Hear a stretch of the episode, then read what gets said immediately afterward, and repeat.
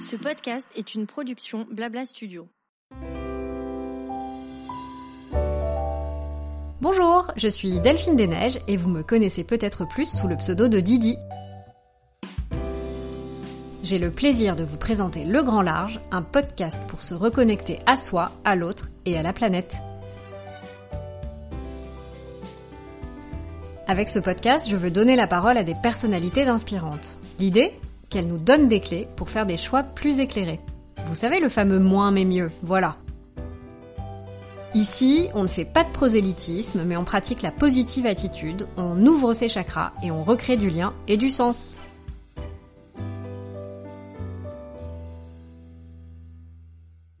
Proposer des produits plus respectueux de l'environnement et de l'humain en pleine urgence climatique est aujourd'hui une attente de plus en plus importante de la part des consommateurs, mais aussi un défi, et non des moindres, auquel nombre d'entreprises se voient confrontées.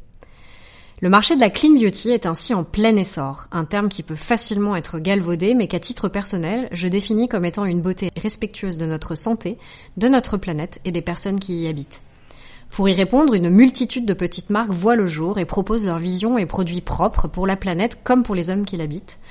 En parallèle, les grands groupes qui existent depuis des années se voient confrontés à un changement inédit. C'est ce qui m'intéresse aujourd'hui dans cet épisode, comprendre comment une entreprise fait évoluer son fonctionnement pour tenter de répondre à ces nouveaux défis.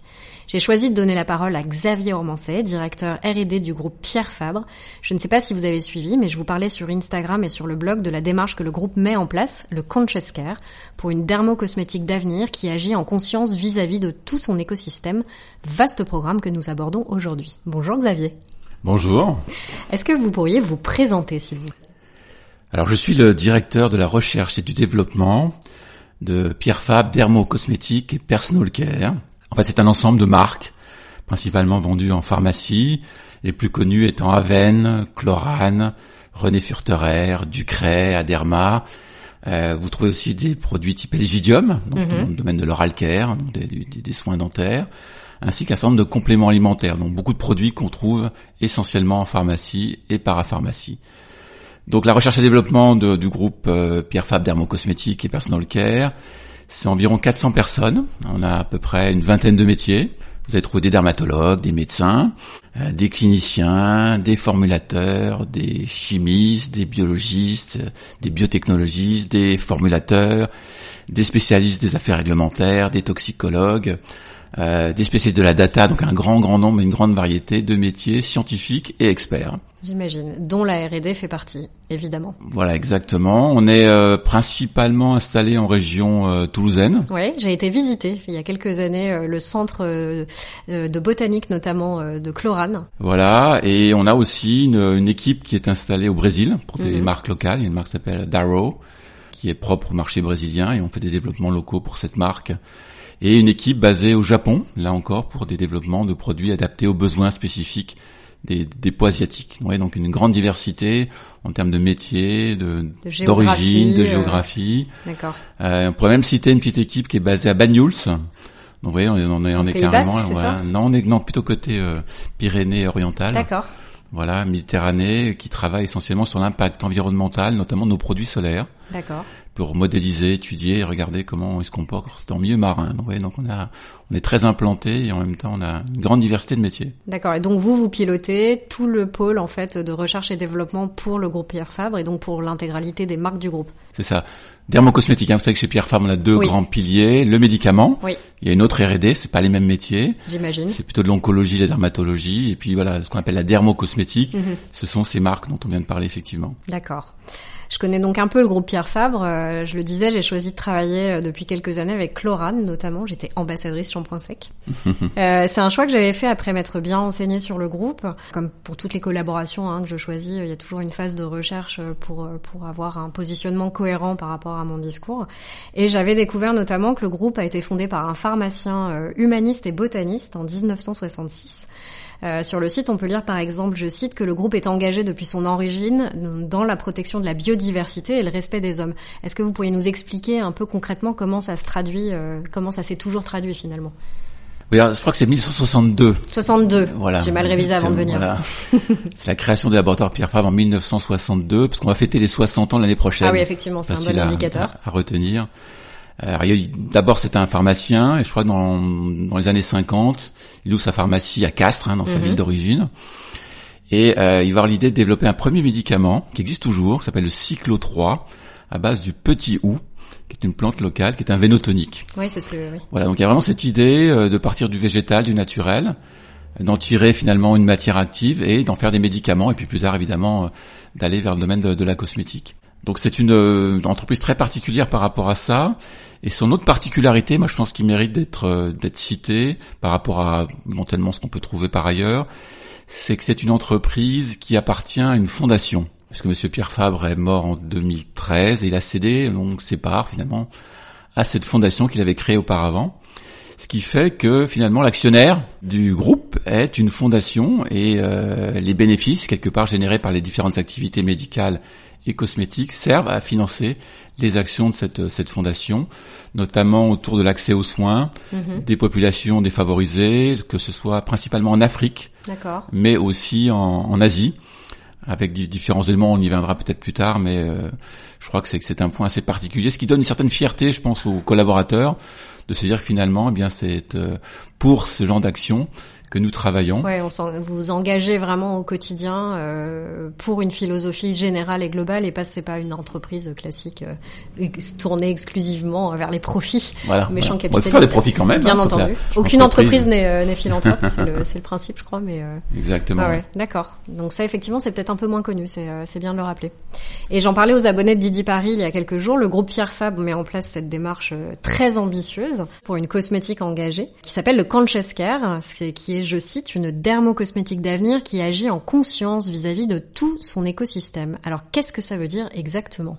Alors, il s'agit en fait euh, d'essayer de penser nos produits en intégrant euh, l'ensemble, je dirais, des paramètres qui sont essentiels euh, dans l'intégration, pas simplement de la formule elle-même, mais de son impact. Alors, ça va être l'impact environnemental, l'impact au niveau des fournisseurs, des consommateurs, et euh, d'avoir une approche beaucoup plus, on va dire, holistique, plus Mhm. large que ce qu'on peut faire habituellement.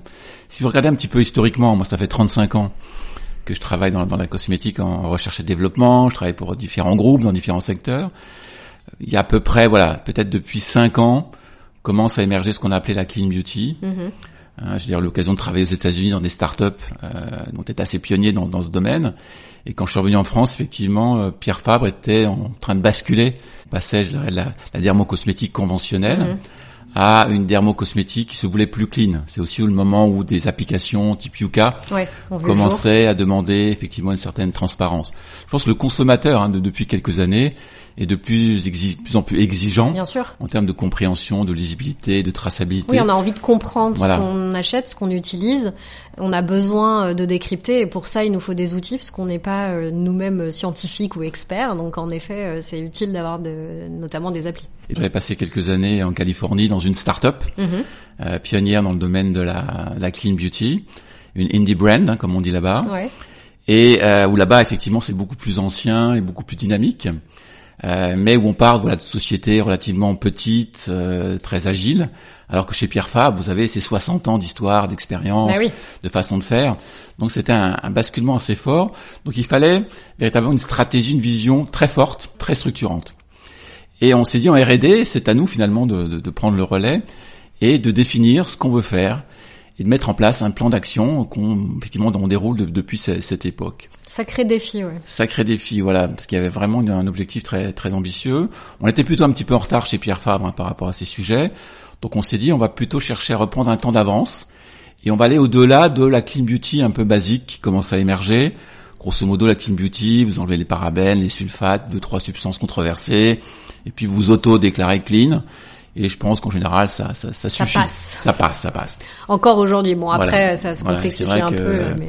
Donc on s'est dit c'est peut-être pas suffisant, allons plus loin, on a quand même un ADN, euh, on a des valeurs, on a un ancrage territorial, on a nos propres cultures en bio euh, dans le Tarn et dans, dans la région, Euh, on maîtrise nous-mêmes beaucoup de choses, on fabrique en France, etc.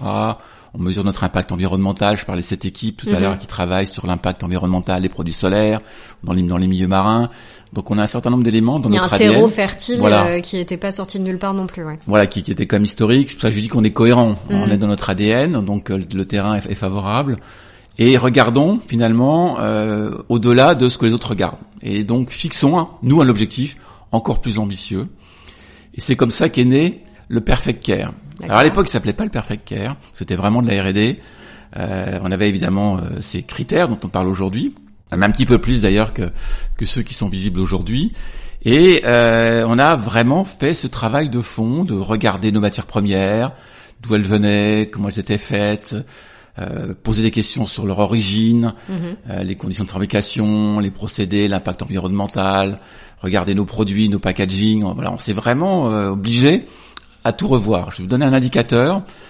Euh, en matière, le nombre de matières premières qu'on utilise chez Pierre Fabre, c'est à peu près 1200. C'est ce que j'allais dire, ça doit Hein, être vertigineux 1200. parce que 1200 parce que voilà, vous avez des tas de choses, Ouais. des émollients, des hydratants, des, des tensioactifs, des euh, parfums. des parfums, des conservateurs, des gélifiants, euh, Ouais. etc., des principes actifs. 1200. On a regardé, on a défini nos critères et on a décidé d'en supprimer 30%. C'est énorme. Ce qui est énorme, c'est-à-dire qu'il y a 400 matières premières en moins pour les formulateurs. C'est un big bang, hein, c'est-à-dire que vous dites Ouais, aux gens, écoutez sûr. là, vous oubliez ce que vous savez faire, parce que vous allez devoir vous priver de beaucoup de choses, et vous allez devoir trouver des alternatives. Et c'est vrai que ça a été un petit peu, euh, je dirais pas traumatisant, mais c'était C'est une petite un révolution quand même. oui, Euh, c'est un bouleversement. Quand on a l'habitude de travailler, d'appliquer des process et de travailler avec un certain nombre de de- d'acquis, Hmm. euh, dire du jour au lendemain, effectivement, ces acquis, vous les oubliez, vous remettez un peu les choses en perspective. Il y a un côté hyper excitant parce qu'on a peut-être aussi l'impression d'avoir à redéfinir plein de choses et, et je pense que c'est aussi ce qui motive beaucoup de personnes. Et à la fois, ça peut être un peu compliqué de se dire, euh, bon bah voilà, j'ai fait la même chose pendant un certain nombre d'années et là, du jour au lendemain, il faut que je pense différemment. Exactement. C'est-à-dire qu'il faut euh, se remettre en question. Il faut chercher des solutions différentes. Il faut tester. Et Il faut accepter de se tromper oui, éventuellement aussi, Voilà, ouais. oui, oui. euh, C'est-à-dire qu'il faut prévoir des moyens supplémentaires en termes de recherche, évaluation. Et aussi, il faut convaincre les marques, parce que les marques sont bien convaincues qu'effectivement, ce sera mieux en termes d'image, en termes de perception, mais elles ont des exigences, parce que on est quand même dans la dermocosmétique. Bien sûr. On s'adresse à des peaux souvent lésées, des, des, des peaux à problème ou des cheveux à problème. Donc on veut de la performance, on veut de la sensorialité, on veut que les prix n'augmentent pas non plus de manière Oui, c'est ça. spectaculaire. Bien sûr. Et donc tout ça fait que euh, il faut aussi se dire attention, on est capable de le faire et pas juste se dire on va vous proposer des produits un peu moins bien, un peu plus chers, euh, mais bon ils seront propres. Hmm. Non non, c'était c'était vraiment ce- L'exigence ne, voilà. ne, Parce faiblit pas. Voilà, parce que c'est la dermocosmétique et la dermocosmétique c'est sécurité, efficacité. Ça, Ça, c'est une promesse qui est, induite promesse, voilà. par la dermocosmétique, donc on peut pas s'en affranchir. Intrinsèquement, intrinsèquement, voilà. Mais c'est ça, moi, que je trouve passionnant, et c'est pour ça que je suis contente, euh, Xavier, qu'on puisse avoir cette discussion aujourd'hui. C'est que des marques qui viennent avec la clean beauty, aujourd'hui, il y en a euh, pléthore sur le marché. Je pense même qu'on peut plus aujourd'hui proposer un Mhm. produit euh, qui ne soit pas clean un minimum. Donc c'est un terme de plus en plus galvaudé parce que, comme vous le notiez euh, très justement, on enlève un parabène, on enlève un perturbateur endocrinien un peu controversé, on le remplace par un émollient un peu cool, bon voilà. Et puis tac, on est auto-validé clean beauty. Finalement, ça veut tout dire, ça veut rien dire. En tout cas, ce qui est certain, c'est que de plus en plus de consommateurs sont conscients que ce qu'on applique sur notre peau a une vraie incidence sur notre santé, en plus de l'efficacité ou non avérée d'un produit. Mhm. Et que de ce fait, on est de plus en plus exigeant sur les marques que l'on choisit, à qui on choisit de faire, de donner confiance, hein, tout ouais, simplement ouais. euh, de faire confiance et euh, de, de voir les effets parce que finalement euh, si je prends l'exemple des shampoings secs sur le, sur le secteur, il y en a plein des shampoings secs. Donc qu'est-ce qui fait que moi je vais choisir euh, Chlorane plutôt qu'un autre euh, shampoing sec d'une autre marque? Bah c'est clairement euh, euh, bah, l'efficacité que le produit va avoir, la réputation que la marque va avoir, mais aussi la composition du produit.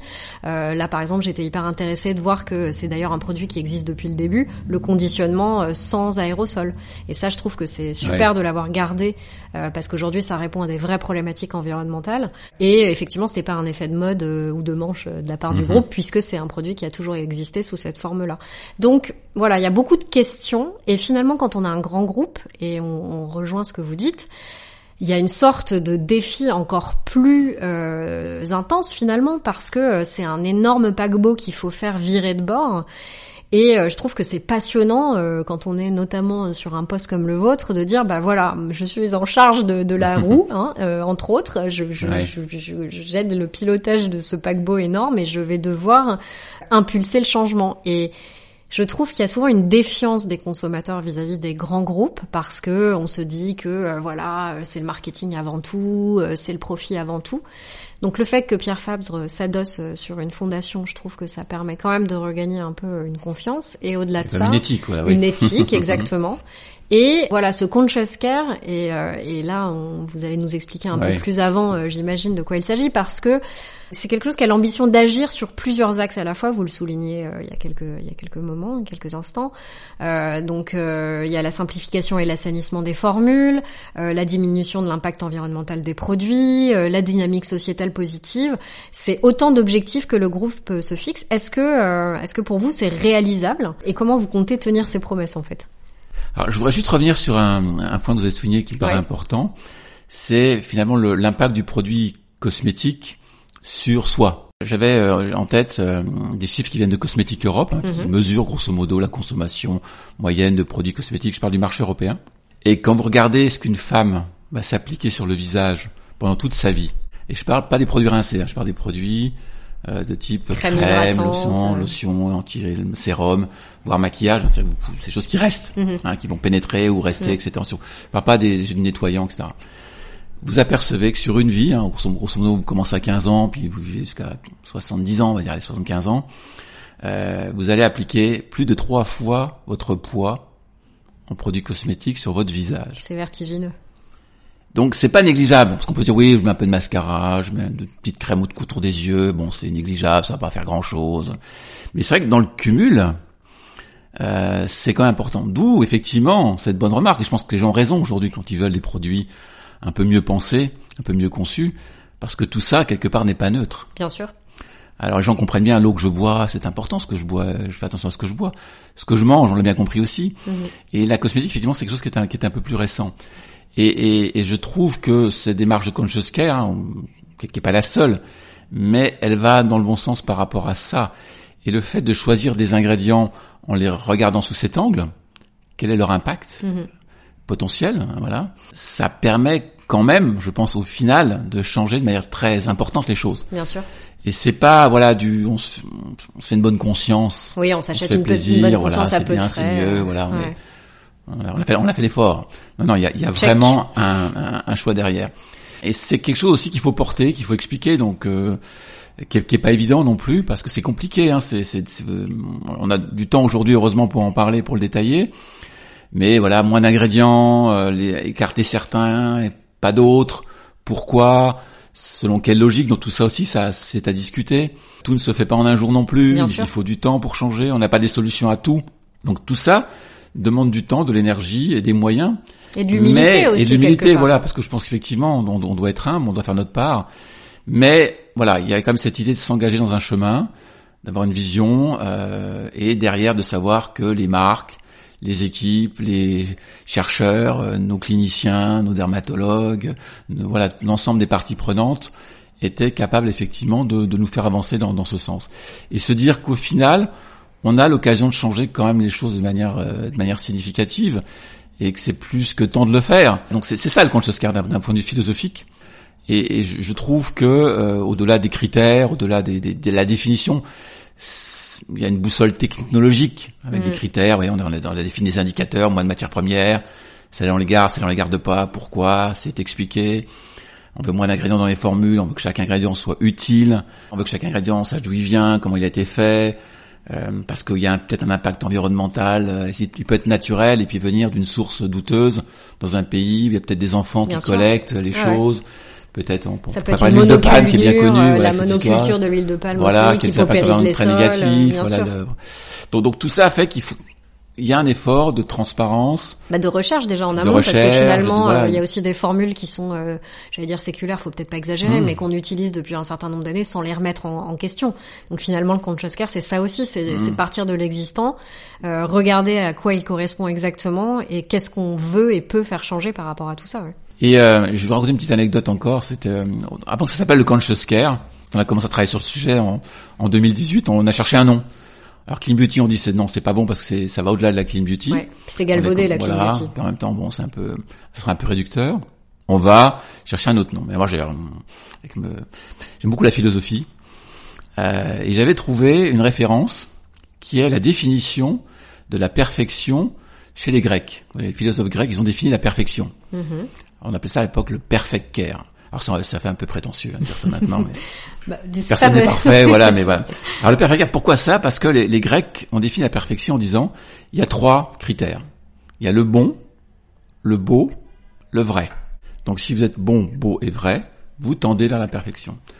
Donc c'est applicable à beaucoup de choses. Et si vous l'appliquez à la formulation cosmétique, vous pouvez trouver des choses intéressantes. Donc le bon, bah, évidemment c'est bon pour l'utilisateur, euh, on a- on vient d'en parler, voilà. en termes de santé, le bénéfice. Mhm.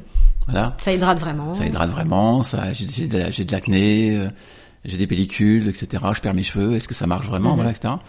Euh, c'est bon pour la planète, donc l'impact environnemental, la façon dont je le fabrique, dont je le source, et puis éventuellement, ben voilà, la mon produit chemine. rincé part dans les eaux usées, euh, etc., etc. Donc ce- ce- cet impact-là, ça va être bon pour mes fournisseurs.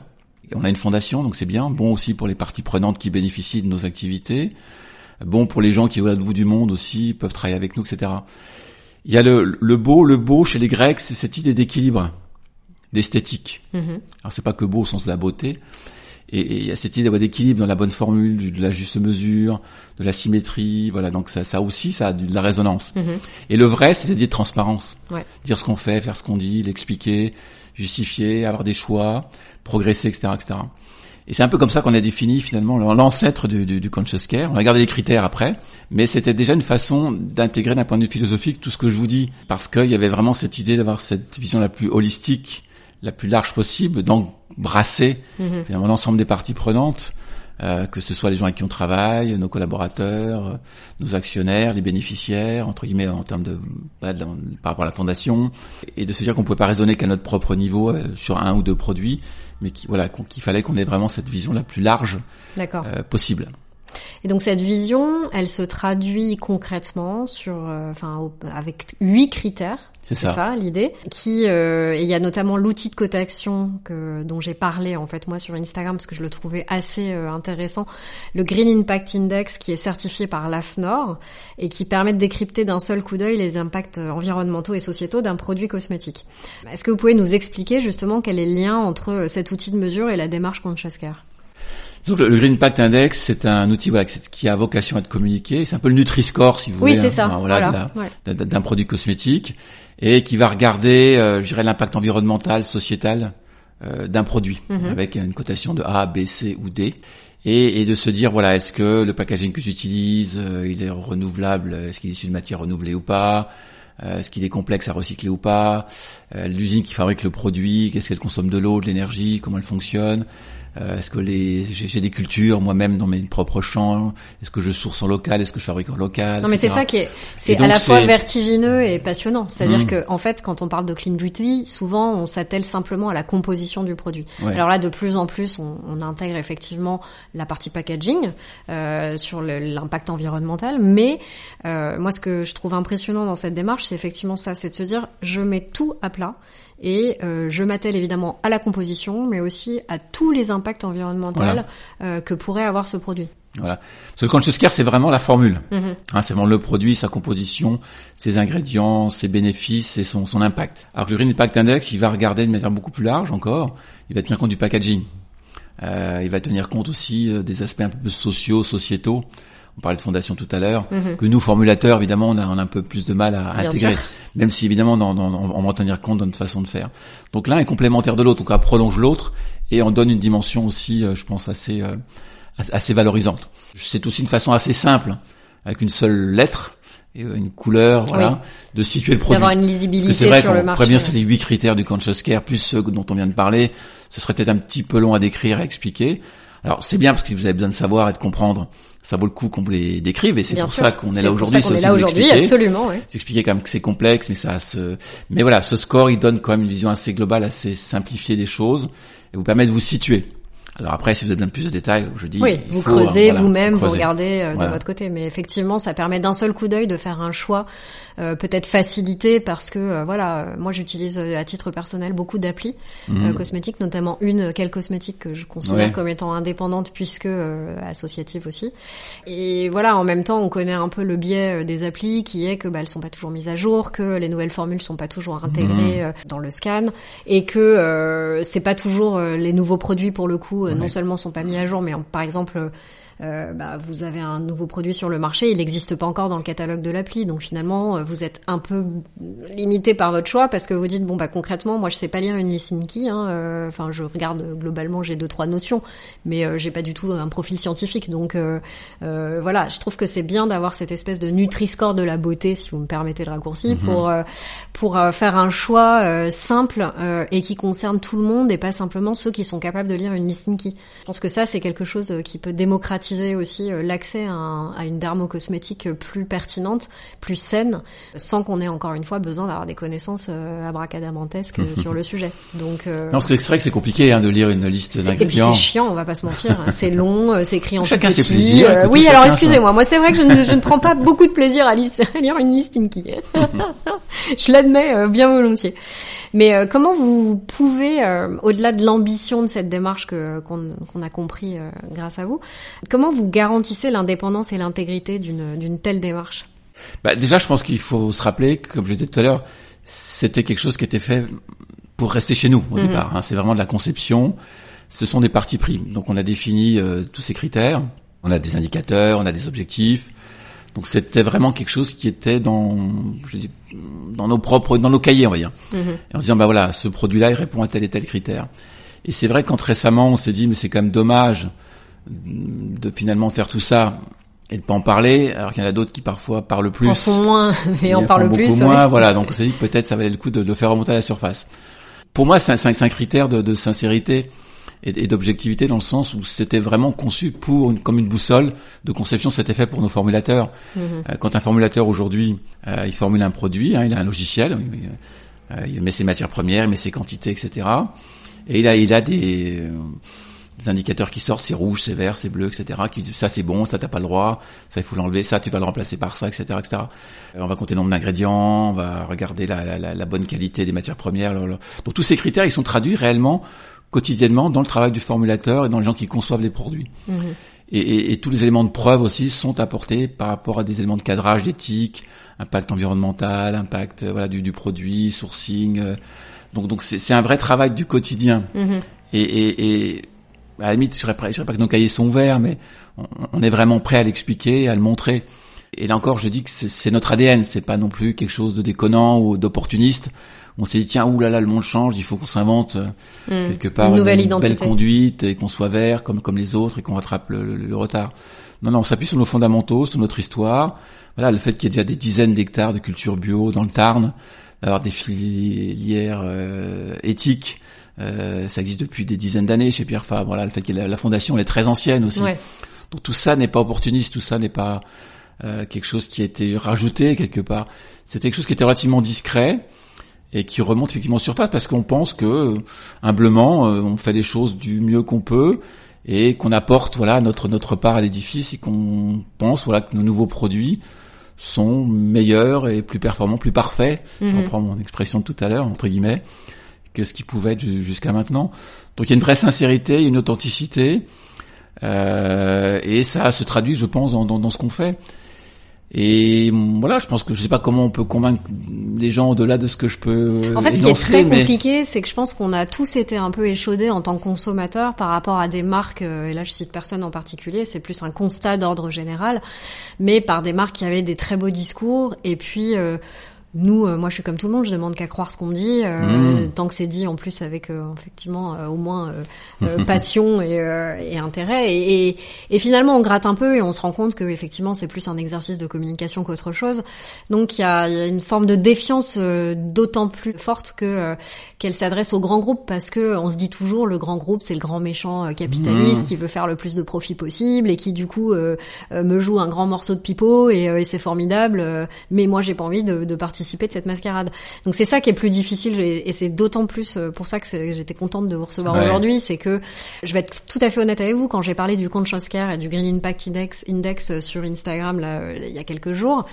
J'ai eu quelques commentaires, alors c'était loin d'être la majorité, hein, mais j'ai eu euh, deux ou trois. Alors ça va, c'est c'est pas c'est pas grand chose, mais quand même, je trouve que c'est révélateur et intéressant qui m'ont tout de suite parlé de greenwashing. Et moi, j'ai dit, je suis pas d'accord. Je comprends qu'on mette en perspective les choses. C'est très sain. Et pour moi, la curiosité, c'est l'essence même de, notre consommation. Il faut qu'on pose des questions. Il faut qu'on soulève le tapis. Il faut qu'on prenne ce temps-là, même si on l'a pas toujours, pour pouvoir euh, mettre en balance les propos des marques et, euh, et leurs actions. Mais pourquoi greenwashing tout de suite? Moi, ça m'a un peu hérissé le poil parce que euh, déjà, ça, ça, aurait voulu dire que moi aussi, je participais de ce greenwashing puisque j'avais choisi d'en parler. alors que je peux vous dire que je me suis bien renseignée en amont et que euh, clairement, euh, si c'était du greenwashing, j'aurais pas accepté de prendre la parole là-dessus. Mais au-delà de ça, il y a un côté un peu désolant où pour une certaine partie de, des consommateurs, dès qu'une grosse marque essaye de faire quelque chose qui va dans le bon sens, on va la taxer tout de suite de menteuse et euh, d'opportuniste. Et c'est plus ça, moi, que je trouve difficile, c'est que malgré tout, je pense pas que ça corresponde à la majorité euh, des consommateurs euh, ni de, des clients de Pierre Fabre.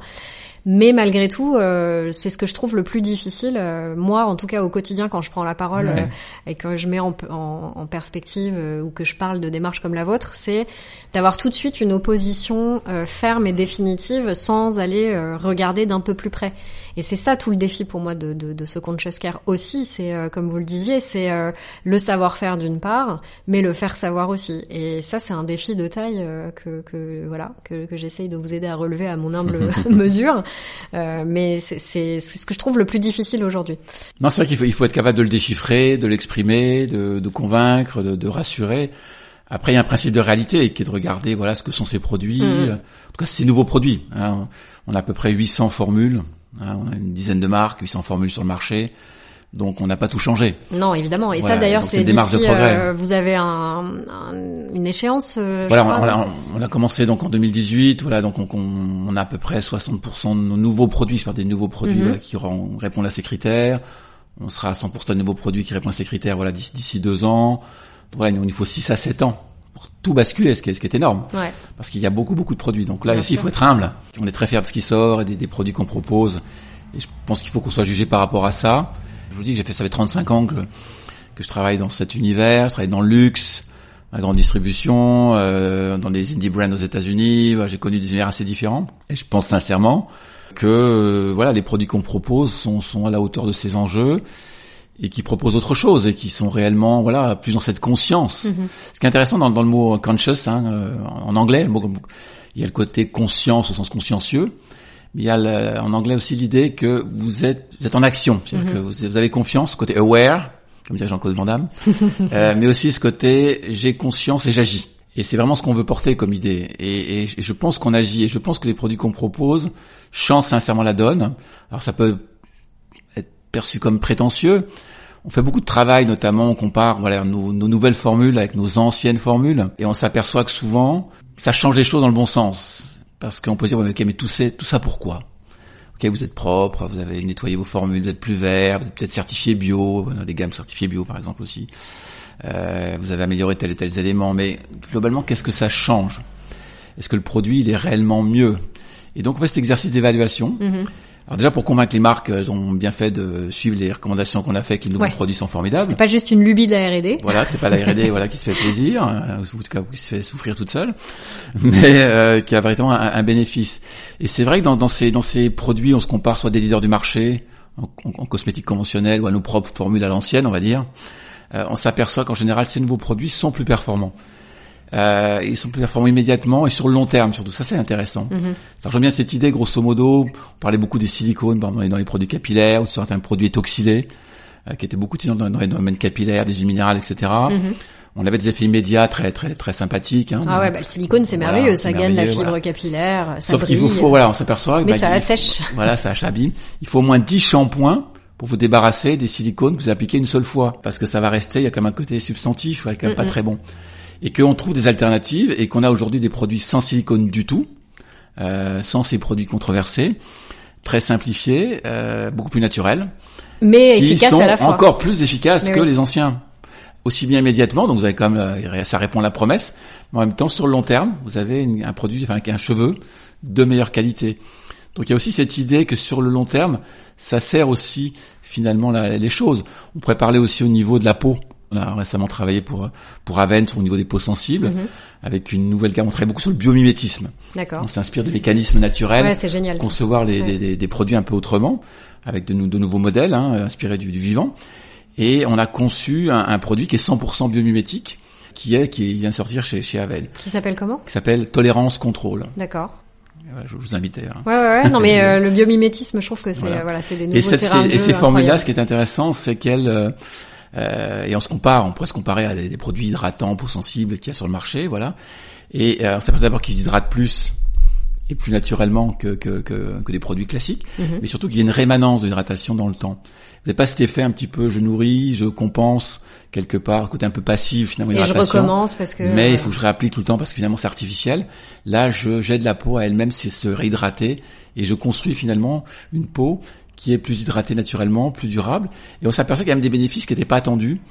Sur le côté ben, peau irritée, l'éclat est meilleur, il y a des premiers effets anti-âge, c'est pas un produit anti-âge, mais comme la peau fonctionne mieux et plus naturellement, Elle a des dirais, défenses immunitaires voilà. qui sont plus euh, Parce un- si on revient à, à ce qu'on disait tout à l'heure, un produit cosmétique, c'est bon plusieurs dizaines d'ingrédients en conventionnel. Et la plupart de ces ingrédients, votre peau n'en a pas besoin. On parle des silicones, des minérales, des PEG, etc. Oui, c'était juste plus pour la sensoriel, voilà, Ouais. sensoriel.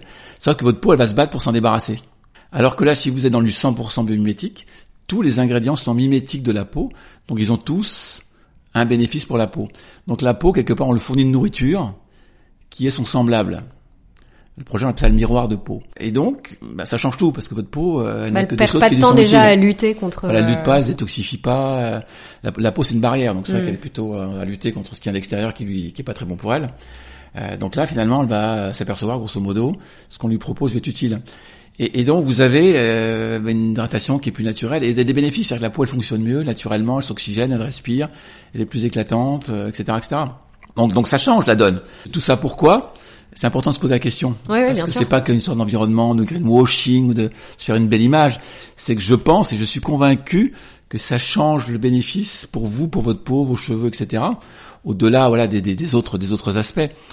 Et euh, alors c'est strict, c'est compliqué. euh, il faut le faire en cosmétique stérile, Mhm. parce qu'on n'a pas le droit de mettre des conservateurs. Hein, aussi, quand vous regardez finalement la, la peau, il n'y a pas de conservateur dans la peau. Donc vous, si vous êtes 100% miroir de peau, vous ne pouvez pas utiliser ni de parfum, ni de colorant, Ouais. ni de voilà. Et à la de fois, euh, le conservateur, euh, moi j'en parlais un jour avec une autre marque qui m'expliquait, elle me disait, bah tu vois par exemple ton pot, tu mets ton, même tu peux avoir les mains propres, tu trempes ton doigt, tu mets ton index dans le Voilà. pour juste, elle me dit bah voilà, t'as déjà pollué, Contaminé, euh, ouais. contaminé le, le produit. Donc en effet, si on veut se passer de conservateur, ça implique aussi qu'on Voilà, aussi, développe une donc quand, on- quand pousse le concept jusqu'au bout, c'est ça que je veux dire. Il faut quand on va aller jusqu'au bout du concept, il faut, être- faut être assez rigoureux. Et euh, on a la chance cette technologie qui s'appelle la cosmétique stérile. Hein. Ben, on a un groupe pharmaceutique. Ça on aide. a la chance, ça aide, voilà. Euh, et donc ça nous permet effectivement d'avoir ces produits en cosmétique stérile. Et, et ces produits, voilà, sont d'autant mieux tolérés. C'est vrai qu'un conservateur peut être potentiellement un peu gênant sur des peaux très sensibles, facilement irritées. Mhm. Et le côté apaisant, évidemment, va être encore plus, encore plus fort. Donc, donc je, je trouve quand même que tout ça sert. Euh, In fine, le- in fine. Et on parlait de sincérité tout à l'heure. Voilà, ju- ju- jugez-nous sur ce qu'on propose, sur ce qu'on met entre vos mains, et euh, quand vous allez avoir l'occasion d'essayer ces produits, regardez, regardez la composition, les ingrédients, allez voir peut-être sur le site internet, on va vous expliquer cette Mhm. approche biomimétique, pourquoi on a choisi tel et tel éléments, et pourquoi ces éléments sont importants et bons pour votre peau, et comment votre peau les utilise. Parce qu'on est allé regarder dans la peau ce qui se passait aussi, on a utilisé des technologies d'imagerie, on s'est dit, mais, ok, on a une super belle théorie, euh, c'est un beau modèle, mais bon, Concrètement. concrètement, ça, ça marche vraiment. Alors cliniquement, oui, mais on s'est dit, on va regarder dans la peau. Donc on est allé à des technologies d'imagerie, on regarde comment, comment les lipides s'organisent dans la Mhm. peau, comment on renforce la barrière cutanée, où est-ce qu'ils sont métabolisés, est-ce qu'ils sont bien assimilés, euh, plutôt que d'être rejetés, etc., etc. Et on a vu, voilà, comment ce type de produit versus les anciens, je parle de la cosmétique conventionnelle, fonctionnait. Et toute cette supériorité, on est capable de la démontrer. Et, et ça, ça sert évidemment la, la, la performance et la qualité du produit. Oui, j'imagine. De toute façon, à partir du moment où on est capable d'expliquer en quoi un produit euh, fonctionne, qu'est-ce qui fait que euh, le changement a été bénéfique, etc. Euh, et c'est là où je reboucle avec la curiosité qu'on doit aussi avoir en termes, euh, enfin, en Mm. tant que consommateur. C'est que, Ouais. euh, encore une fois, c'est à nous aussi. euh, je crois qu'on a été au-delà du fait qu'on a été coupé de cette réalité de la production pour tous les domaines, on a été aussi habitué à, je m'inclus hein, dans, dans, le constat, à recevoir un peu tout cuit euh, dans la bouche et à croire un peu le premier venu ou le dernier qui avait parlé. Et je pense qu'on doit aussi avoir une exigence en termes de, de, de curiosité euh, par rapport euh, aux produits qu'on choisit, parce que au-delà d'un discours, on sait bien que qu'il y a une réalité et que qu'il y a parfois un décalage entre les deux. Donc c'est super de savoir qu'il y a des choses qui sont faites, et c'est super aussi de se dire que nous, en tant que consommateurs, on peut le vérifier euh, de manière indépendante, tout simplement en passant un peu de temps. Alors euh, oui, c'est toujours un peu de temps, c'est quelque chose dont on ne dispose pas toujours, euh, mais c'est plutôt encourageant de, de, de ça, de, de, se dire ça. Et surtout, dans tous les choix qu'on fait, on a, on a une incidence en tant que consommateur, et, et ça passe aussi par les cosmétiques qu'on mmh. choisit, à qui on choisit de faire confiance finalement. Donc donc c'est important, encore une fois, de, de, de pouvoir avoir des, des clés qui émanent de la marque et de pouvoir aussi les mettre en balance avec ses propres exigences. C'est quoi votre plus grand défi euh, en termes, enfin en tant que directeur de la R&D bah, je pense que c'est c'est ce côté convaincre au quotidien. Mmh. Parce que vous, vous n'avez pas que les consommateurs à convaincre. Voilà, parce qu'il faut, faut, convaincre les marques, ouais. les chefs de produits, voilà. On a chaque semaine, par exemple, hier, on a une réunion hein, tous les tous les euh, en début de semaine. Alors c'était un mardi parce que voilà. était férié, mais genre, en début de semaine, on a un comité euh, de revue justement de ce conscious care. Mmh. Et on passe au crible finalement les projets produits avec les marques et on donne notre tampon euh, conscious care, pas conscious care, et on regarde ces fameux critères. Et voilà, il y a souvent des demandes de dérogation. Ouais, mais là, est-ce qu'on pourrait pas ceci? Quand même, on, a, on, en a, on en a 7 sur 8. Euh, soyez sympa. Non, non. Et donc on est, on est très strict. On explique pourquoi. Euh, ça se passe pas toujours bien, Ça se passe pas toujours bien parce qu'évidemment on dit ouais, quand même vous êtes un peu un, peu dur. Le reste est quand même bien, est quand même formidable. Il y a des efforts faits, mais ok, tel tel critère qui est un petit peu euh, qui est pas parfait. Non, non, on est, on est, vraiment, on est vraiment très strict. On est un peu les gardiens du temple. Et quand on est gardien du temple, effectivement, il y a ce côté un peu euh, pression. Mmh, j'imagine. Euh, parce qu'il y a une réalité derrière, il y a des attentes, voilà. On doit après l'expliquer aussi aux professionnels de santé. Parce que c'est vrai qu'on a beaucoup de produits, hein, comme je disais, qui étaient faits pour des pour des peaux lésées mmh. ou des gens qui ont des, des, pathologies. Et c'est vrai que euh, peut-être pour un dermatologue, c'est un peu abstrait tout ça. Ouais. Pour un pharmacien. Bien sûr. Donc on a, on a oui, la clean beauty, je pense que c'est pas forcément ce qui regarde en premier. Enfin, j'en sais rien, c'est peut-être un peu. l'efficacité, donc c'est bien vos histoires de naturalité, là, de clean, machin, mais euh, moi je donne produit, moi, ça Donc voilà, donc on a, quand même un gros travail à faire en termes de preuves, de sciences, mm. etc. De, et ça, on le fait, hein, ça fait, parce que ça fait partie de l'équation. c'est notre ADN, hein, c'est notre notre raison d'être, mm. et de, c'est de proposer des produits efficaces et sûrs. Puis peut-être voilà, demain avec vous aussi, c'est de convaincre les, les consommateurs. Donc, euh, donc du temple et continuer à faire évoluer finalement ce référentiel, à le porter, c'est probablement notre, notre plus grand défi au quotidien. Même nos collaborateurs, hein, des fois, ils ont dit attendez là, euh, j'y arrive pas, j'ai pas d'alternative, je sais pas faire, c'est compliqué. Euh. On a beaucoup de problèmes aujourd'hui sur ce qu'on appelle les gélifiants. On utilise beaucoup ce qu'on appelle des carbomères, mhm. c'est des gélifiants, c'est des sortes de microplastiques liquides. Alors pour l'instant, il n'y a pas de controverse, on parle plutôt de microplastiques liquides solides. Ils sont interdits, euh, voilà font partie typiquement des boîtes de clean beauty qui disent j'ai pas de microplastique, ceci, cela. Mais il y a des gélifiants. C'est compliqué à les repérer parce que les noms en Inky sont difficiles à attraper dans les listes. Donc vous, ça, ça... Alors évidemment, moi je sais regarder et ils sont, ils sont partout. Donc c'est ce qui donne le côté gélifiant des shampoings, des gels douche. Il y a beaucoup de crèmes aussi euh, qui contiennent ce, genre de molécules. Et on considère, voilà, bah, que c'est un, c'est un polymère. Même s'il est liquide, ça reste un microplastique. Donc, bah, no way. Hmm. Interdit. Et c'est compliqué de gélifier une formule d'avoir la bonne viscosité sans genre de mots. C'est pas cher, c'est simple à utiliser, c'est hyper stable, enfin c'est formidable. Oui, puis on connaît du coup depuis des années, donc on sait comment ça interagit avec les autres ingrédients. non, non, bah, vous devez trouver. Donc, donc voilà, donc, on n'a pas toujours des alternatives. Voilà, il faut faire de la recherche pour en trouver, il faut trouver des combinaisons, faut voilà. Mais d'où l'intérêt aussi de, de, faire partie d'un grand groupe, c'est-à-dire que toutes ces recherches justement que vous vous pouvez impulser, il y a des moyens qui sont mis en face euh, et qui sont clairement pas accessibles à des marques qui seraient plus petites et qui pourraient pas mettre mmh. euh, en place un tel chantier en fait. Complètement, oui. Donc ça aussi, ça fait partie de, de, de peut-être de l'exigence aussi et de l'intérêt mmh. d'un grand groupe qui, euh, qui met en place des démarches ambitieuses pour. Complètement, parce que peut travailler avec les fournisseurs. On, on a un volume d'activité, donc eux savent que s'ils développent des solutions, vous allez les ils vont en vendre une certaine quantité, que c'est leur intérêt aussi. Et la communication qu'on a fait au départ sur le conscious care, elle était tournée vers les, les fournisseurs. Ouais. avant tout. Aujourd'hui, on commence à communiquer vers, vers le consommateur, mais voilà, on a, on a commencé à travailler. On a même invité d'autres entreprises. Hein. Tout ça, c'est publié d'un point de vue dans les revues, Mhm. on va dire du métier. C'est décrit et donc voilà. Après, chacun est libre effectivement de faire ce qu'il veut, de s'en inspirer ou pas. Mais dans les liens qu'on a avec nos fournisseurs, effectivement, ça fait partie de, de ce qu'on leur demande. Ils savent ce qu'on s'interdit, ce qu'on peut utiliser. Et vous avez puis, déjà on pu constater, avec euh, voilà. ouais, Donc, puis vous et avez on commence à avoir des pu, euh, solutions. C'est-à-dire que c'est vrai que faire de la clean beauty il y a 5 ans, il y a 10 ans, c'était compliqué. Il n'y a pas beaucoup de solutions. Euh, les produits étaient quand même pas terribles, terribles. Hein. Ou beaucoup plus cher, parce qu'il y a ça aussi. cher, euh, voilà, on aussi, veut pas non plus, voilà. euh, en tant que consommateur, on veut bien euh, quelque chose qui soit mieux, mais on veut pas le payer trois fois le prix. C'est ça, exactement. Voilà. Ouais. Et, et donc c'est vrai qu'on a, on a un poids qui est, qui est important. Ce qu'ont pas non plus peut-être les entreprises plus petites. Hein, J'en viens, donc je connais Ouais, bien ouais, les bien startups, etc. C'est que vous n'avez pas forcément non plus les sous-traitants. Vous n'avez pas forcément les. Ce sont ces gens-là font appel à des sociétés extérieures. Ils font pas Mhm. eux-mêmes. Ils fabriquent sûr. pas eux-mêmes. Ils sûr. conçoivent pas eux-mêmes. Voilà, c'est des. Donc ils, conçoivent, mais voilà. Donc là, nous, on est hyper intégrés. Donc on peut cultiver, planter. Vous avez ce extraire, levier-là que n'ont pas forcément voilà euh, les plus petites entreprises. Voilà, donc on, donc on a un vrai euh, un vrai poids et en même temps une dynamique et on a les compétences intégrées pour pouvoir le faire en interne et le maîtriser. Ce qui va d'ailleurs limiter les impacts de coûts, forcément. Ça, Oui, ça va être, ça va être important derrière.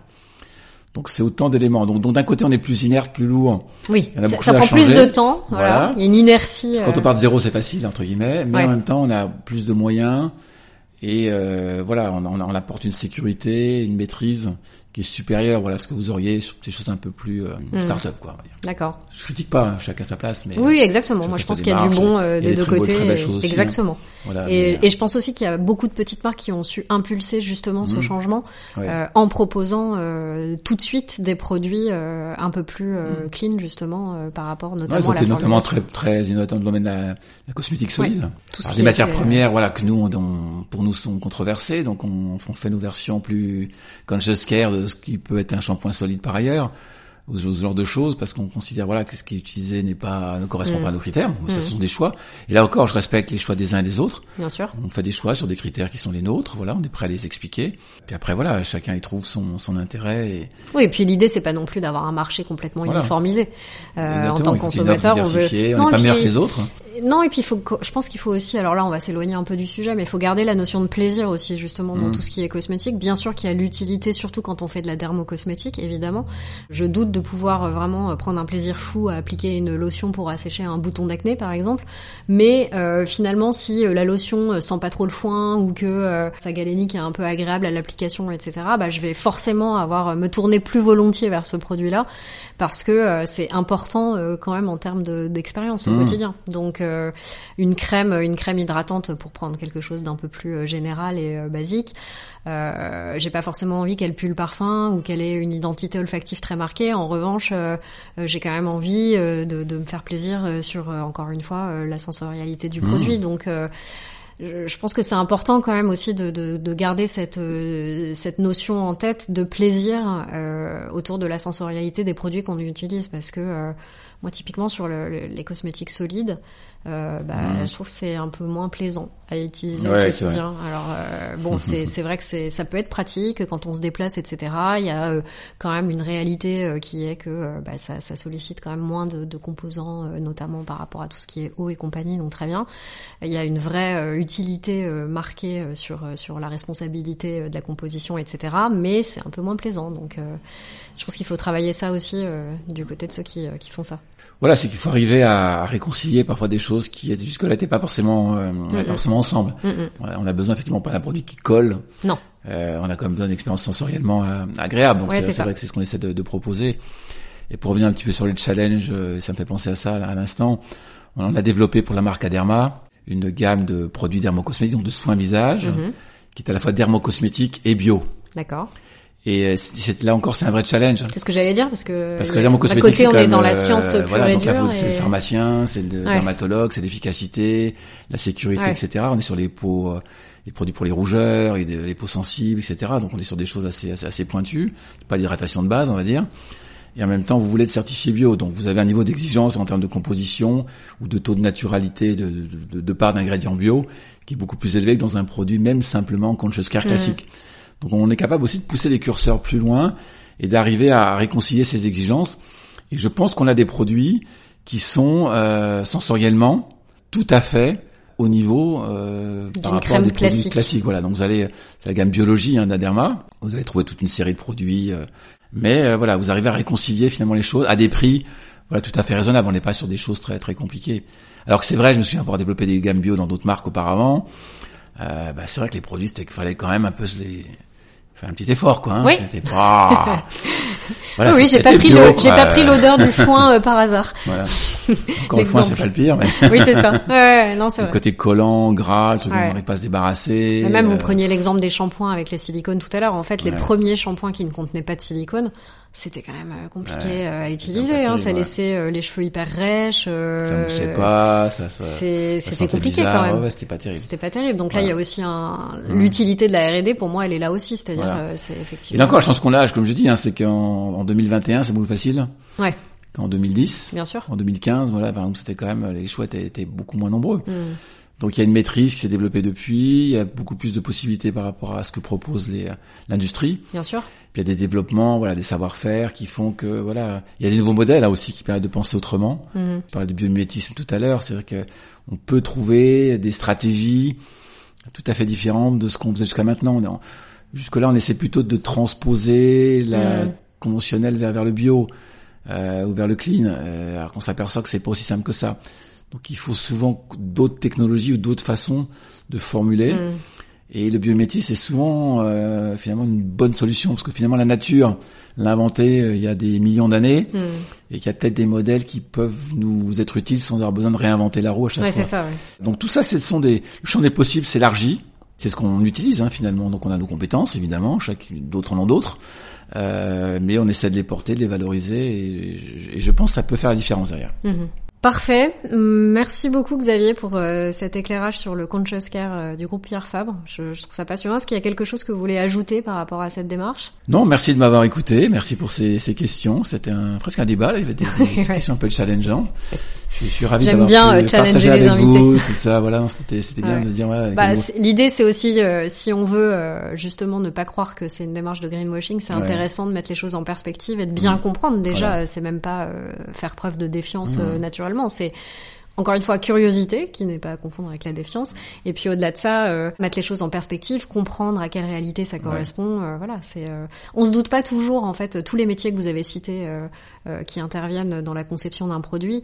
euh, en tant que consommateur, on n'a pas forcément euh, cette idée-là en tête parce que euh, voilà, nous on voit le produit fini, Mhm. on se dit ok, bon, euh, très bien, on est capable d'identifier euh, peut-être deux trois corps de métier qui seraient intervenus sur euh, sur la fabrication de ce produit, mais pas forcément autant de maillons impliqués à tous les niveaux de la formulation euh, d'un produit ou de la mise sur le marché d'un produit. Donc euh, tout ça, je pense qu'on l'a plus en tête euh, grâce à vous aujourd'hui, et c'est important aussi de comprendre à quelle réalité tout ça correspond et pourquoi ça peut effectivement prendre du temps. Vous parliez de 6 à 7 ans pour pour bah voilà changer complètement euh, une ligne de produit et on comprend mieux pourquoi Ah euh, ça peut pas se faire euh, en un claquement de doigts et qu'on se dit pas bon bah tiens hop cette chaîne de production on l'arrête clac on va la remplacer par par ce nouveau produit qui portera le même nom mais qu'on aura complètement modifié à tous les niveaux composition packaging etc Euh, voilà on, on comprend aussi mieux pourquoi euh, ça peut pas être fait comme ça euh, parce que parfois on est un peu impatient. Quand on consomme et qu'on veut faire des choix différents on a envie de dire ok bah je, je veux vraiment faire les meilleurs choix tout de suite et euh,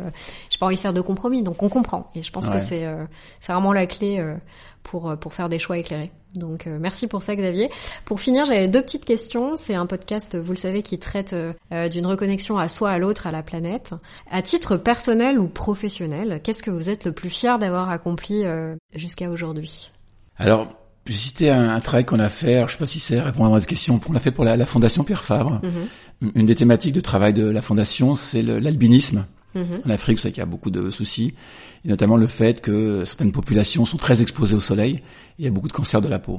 Et donc on a développé, euh, avec des matières premières disponibles localement, une formule que les gens peuvent fabriquer localement, avec des matières premières disponibles hein, localement, qui est un, 50, un SPF 50+. Alors sensoriellement, on ne a pourrait pas le vendre ici parce que c'est quand même un petit peu ouais, basique. Ouais. C'est très peu de matières premières. Mais c'est une vraie fierté de se dire voilà que bah, nos équipes de formulateurs ont développé une formule à ouverte, par Mhm. définition, on l'a donnée. Et on a travaillé aussi pour que les matières premières soient facilement euh, disponibles localement. ouais. Et ils savent fabriquer avec un procédé à froid, hein, pas bien de compliqué, euh, pour pour pour protéger ces gens-là. Et donc c'est quand même aussi notre petite pierre à l'édifice. Bien sûr. Et si on peut améliorer la qualité de vie de ces, ces gens-là, euh, et leur éviter des cancers de la peau et rendre leur vie un peu moins un peu moins compliquée, voilà. Donc ça c'est c'est un vrai euh, un, un vrai plus. Voilà, je, je citais un exemple. euh, c'est ce que je pourrais ce que je pourrais vous vouloir dire. Et qu'est-ce que vous aimeriez euh, améliorer éventuellement? Je pense qu'on on a tous envie de quelque part d'aller vers ce que j'appelais tout à l'heure cette perfection, hein, ce bon, ce beau, ce vrai, et, et les, les principes, on les, on les- on les a décrits par rapport à la, la- la conception des produits, mais on pourrait imaginer de l'appliquer dans plein d'autres domaines, Mhm. Dans le transport, euh, dans le dans la façon de vivre, de consommer, voilà. Donc euh, voilà, moi j'ai mon potager, euh, ça, j'essaie en bio évidemment. euh, une voiture électrique. Oui, parce que vous avez la chance de quand pas être parisien, voilà, c'est ça, ouais. Voilà, c'est ça, pas être parisien. L'avantage Ouais. du, du, Parce que nous, pour, pour avoir notre potager, c'est un peu plus compliqué ici à Paris. Mais bon. c'est clair, c'est clair. Ouais. Il y a une solution qui apparemment Ouais, ouais. exister, mais c'est vrai que c'est pas tout à fait le même. le même Bah déjà, moi, c'est un peu con, mais je me dis, euh, euh, même si euh, il y a des potagers ouvriers ou des potagers urbains, etc., euh, ça reste euh, un environnement très pollué. Donc, euh, faire pousser mes tomates à Paris, c'est possible, mais euh, dans quelles conditions euh, Enfin, qu'est-ce que je vais leur donner euh, en termes Mhm. d'environnement? Bon.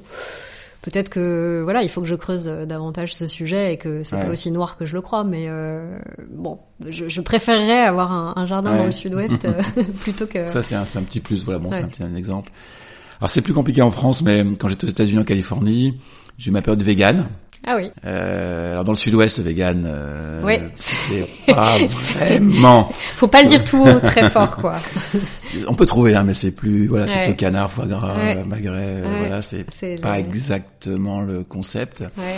Mais voilà, au, au Californie, c'est un peu plus facile. Donc, c'est vrai que c'était une période aussi intéressante. Voilà, de. de... Et pourquoi, sans indiscrétion euh, j'avais- êtes Il y avait deux revenu, idées. euh, La première, c'était de regarder ce que ça pouvait changer sur moi, Mhm. parce qu'il y a quand même des. euh, Vous avez fait un super size me, mais euh, version vegan. Voilà. il, y a, il y a un très beau euh, documentaire qui s'appelle What the Health. Ouais. Je sais pas si vous avez eu l'occasion Ouais. de le regarder, qui voilà un peu une approche un peu pseudo-scientifique, qui Mhm. prend des gens et puis regarde grosso modo ce que le passage en mode vegan peut changer sur eux en termes de santé, sachant qu'ils ont des problèmes de santé, et si ça améliore leurs leur, leur, leurs conditions. Donc ça, je me dis, tiens, mais peut-être que, euh, j'ai pas de problème de santé particulier, mais intéressant de voir si Oui, après ça peut un être une bénéfice, meilleure. puis vous suivez, vous dire bah voilà aussi est-ce que à vivre, est-ce que voilà, puis en termes d'empreinte, de conscience, c'était quelque chose que- qui qui qui valait l'occasion voilà de l'opportunité Mhm. d'être faite, donc euh, c'était euh, voilà donc bon après peut-être faut que je m'y je, je m'y- je m'y remette. c'est possible aussi hein, peut-être végétarien plus facile que vegan. que purement vegan parce que là ça, ça va ça va quand même très loin. Mm. Voilà, c'était un petit clin d'œil. Merci beaucoup Xavier Merci euh, à vous. pour euh, tout euh, cet éclairage sur euh, le conscious care. Puis merci à vous tous qui nous avez écoutés. Je mettrai euh, comme d'habitude les ressources euh, notamment que Xavier a évoquées sur le compte Instagram Le Grand Large. Merci beaucoup, à bientôt.